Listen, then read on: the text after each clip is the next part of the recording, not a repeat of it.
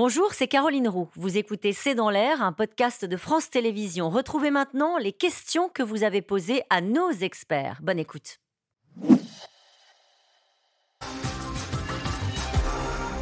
Cette question de Robin, nos usines d'armement ont-elles des carnets de commandes pleins? Ah oui, de tout le monde.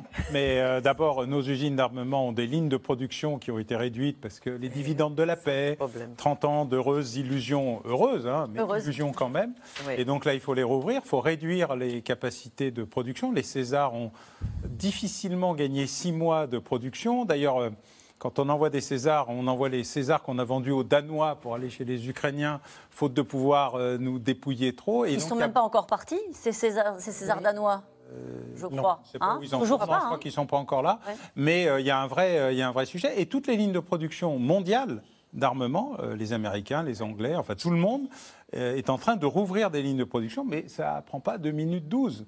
les lignes de production, il faut reformer des gens, il faut récupérer du matériel. Nous, par exemple, on, on, fabrique beaucoup de chars, enfin on essaye de fabriquer des chars où on essaye de revoir pour la première fois depuis 4 ans, on va livrer des rafales. Enfin, on a commandé des rafales, on n'a pas livré. Mais il euh, faut aussi euh, trouver des obus.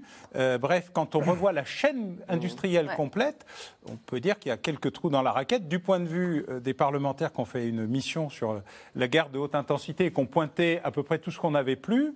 Alors j'ai dit un jour que notre armée était désormais échantillonnaire, on avait un peu de tout mais beaucoup de rien, et expéditionnaire, on était frais pour des petits conflits mais pas pour des grands. Là, on est en train de redécouvrir la haute intensité. Et vendredi, on devrait avoir le budget par le président de la République qui devrait nous dire, eh bien, c'est tant de dizaines ou de centaines de milliards qui devraient, pour les six ans qui viennent, qui devraient repermettre non seulement euh, d'acheter des équipements, mais aussi de les fabriquer, de les produire et surtout de retrouver de la souveraineté c'est-à-dire de les fabriquer sans avoir besoin de trop de pièces venues euh, d'ailleurs. Allez, une question de Ray dans le Gard. L'Ukraine, seule, même aidée par du matériel de guerre, peut-elle vaincre Poutine et sa puissante armée?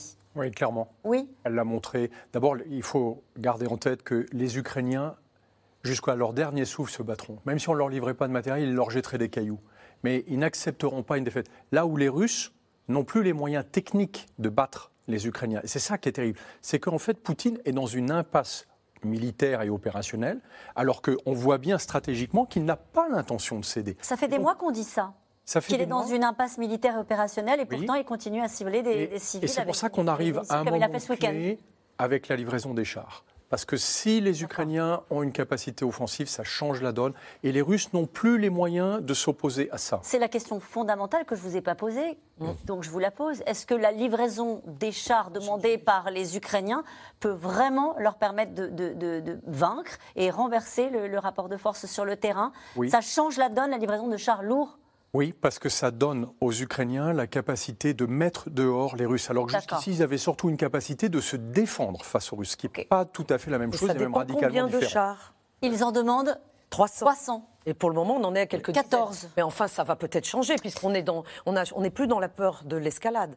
On est aujourd'hui, justement, il y a. Une autre étape. Moi, je n'aime pas, oui, l'idée de tournant, mais une autre étape, une étape où les Occidentaux donnent cet armement. C'est vrai qu'il y a eu beaucoup de tournants. Oui. Encore une question pour vous, Aniva. Euh, une question de Catherine en Gironde. Que deviennent les généraux désavoués par Poutine euh, alors, celui euh, Sourovikine n'est pas désavoué. Il y a simplement eu le fait qu'il a été, disons, rétrogradé. Euh, c'est ça, mais il est encore en place pour, disons, un, autre job avec peut-être un peu, un peu moins de fonctions. pour le moment, il n'y a pas vraiment de, général qui a été complètement mis de côté.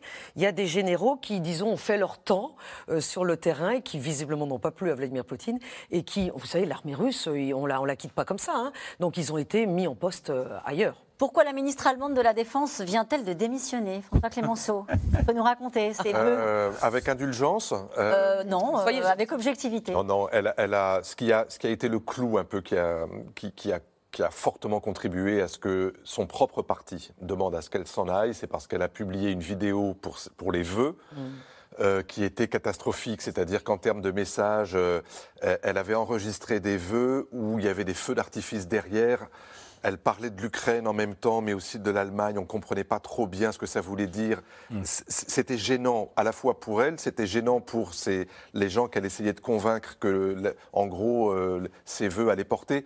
Et ça intervenait après une série d'erreurs de, de communication alors vous allez me dire, ça touche pas sur le fond, mais si mhm. un peu quand même, parce que dans ce que j'évoquais tout à l'heure, c'est-à-dire cette sorte de relation extrêmement difficile qu'il y a entre les sociodémocrates, les écolos et les libéraux, elle n'était pas, mm. disons clairement, le ou la ministre qui était capable d'emmener vers la synthèse. Mm. Elle, elle, contribuait même à ce que euh, la relation soit difficile avec ses collègues, y compris avec ses collègues du SPD. Et donc oui, euh, mettez tout ça en même temps, et au bout d'un moment, je crois que le chancelier, qui pourtant a essayé de la défendre, jusqu'au bout, n'y est pas arrivé.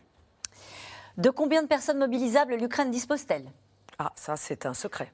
C'est vrai? On ne connaît pas ce chiffre. Elle a 800 000 personnes en défense opérationnelle et territoire, ce qui est un chiffre invraisemblable qui mmh. adorerait euh, les Français. Euh, oui. Mmh. on ne dira pas combien. Euh, elle a une armée qui, est, qui a clairement surmobilisé et qui tient le reste. Et en fait, c'est un peu ce que disait Guillaume, c'est que de toute façon, même les enfants de 3 ans leur jetteront des pierres ou des biberons. Avec, avec une particularité, c'est que d'abord les femmes sont très impliquées beaucoup de combattantes, pas seulement à l'arrière, hein, je parle de combattantes. Sur le terrain. Bien sûr. Euh, extraordinairement euh, motivées et, bien sûr précieuses parce que euh, si les armées n'étaient pas aussi machistes, ce sont clairement les femmes qui les dirigeraient. Donc l'armée ukrainienne en fait l'expérience. Et deuxièmement, l'armée ukrainienne a fait un choix parce qu'elle est conseillée par l'OTAN de ne pas embarquer tout le monde comme le font les Russes, alors qu'ils ne sont pas suffisamment armés et encadrés elle n'embarque dans les unités opérationnelles que les gens qu'elle peut parfaitement équiper. Et elle garde une grande réserve de personnes qui peuvent prendre la place d'eux à condition d'avoir les équipements. Mais donc elle fait le choix d'avoir des unités bien équipées et bien encadrées et bien commandées, là où les Russes ont fait exactement le choix inverse, d'envoyer des milliers de personnes euh, qui, qui n'ont aucune expérience, qui ne sont pas commandées, Combien qui sont, sont arrivés Combien sont arrivés sur le terrain dans la mobilisation euh, russe alors, les, estimations sont très difficiles. On sait qu'ils ont envoyé une première vague d'environ 70 000 personnes. Dont on pense que pour l'essentiel, elle a été massacrée, c'est-à-dire soit tuée, soit blessée, soit euh, euh, complètement névrosée, inutilisable. Ce qu'on ne sait pas, c'est la manière dont ils vont utiliser ce qui reste, à peu près 200 000 personnes. Ils peuvent mobiliser beaucoup plus puisqu'on n'a aucun contrôle sur les chiffres effectifs. J'ai vu tout à l'heure sur euh, le site ISW que on pense, notre, notre, renseignement est quand même que les Russes essayent d'entraîner des unités à un bon niveau, ce qui n'était pas le cas jusqu'ici avec les mobilisés. La Biélorussie peut-elle entrer en guerre aux côtés de la Russie? François Clémenceau, puisqu'il avait fait une interview ce week-end. Euh, oui, c'est intéressant d'ailleurs ce qu'elle dit, euh, euh Svetlana Tiranovskaya, dans, cette interview. Qui est? Elle est donc la chef de l'opposition. C'est elle qui aurait dû gagner l'élection présidentielle il y a, oui, en 2020. Elle est aujourd'hui euh, en exil.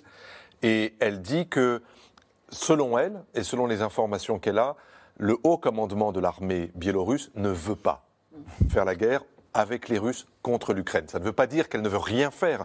En l'occurrence, elle apporte, un, elle apporte un peu de soutien, ne serait-ce que sur la logistique ou pour même l'accueil des blessés euh, de, l'armée russe. Mais pourquoi?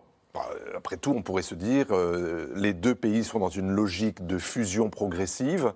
Euh, à l'évidence, l'armée biélorusse seule ne peut pas faire grand-chose, si ce n'est défendre ses propres frontières.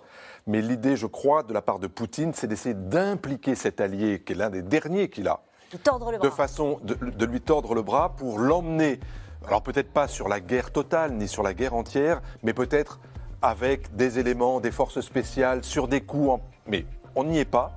Et on n'y est pas notamment parce que une partie de l'état-major biélorusse aujourd'hui se dit que vis-à-vis de la population et même vis-à-vis de Loukachenko, ça n'est certainement pas le moment de mener ce genre d'opération. Merci à vous quatre. C'est la fin de cette émission qui sera rediffusée. Puis je vous rappelle que vous pouvez retrouver votre émission quand vous le souhaitez en replay et en podcast. On se retrouve demain en direct dès 17h30. Belle soirée.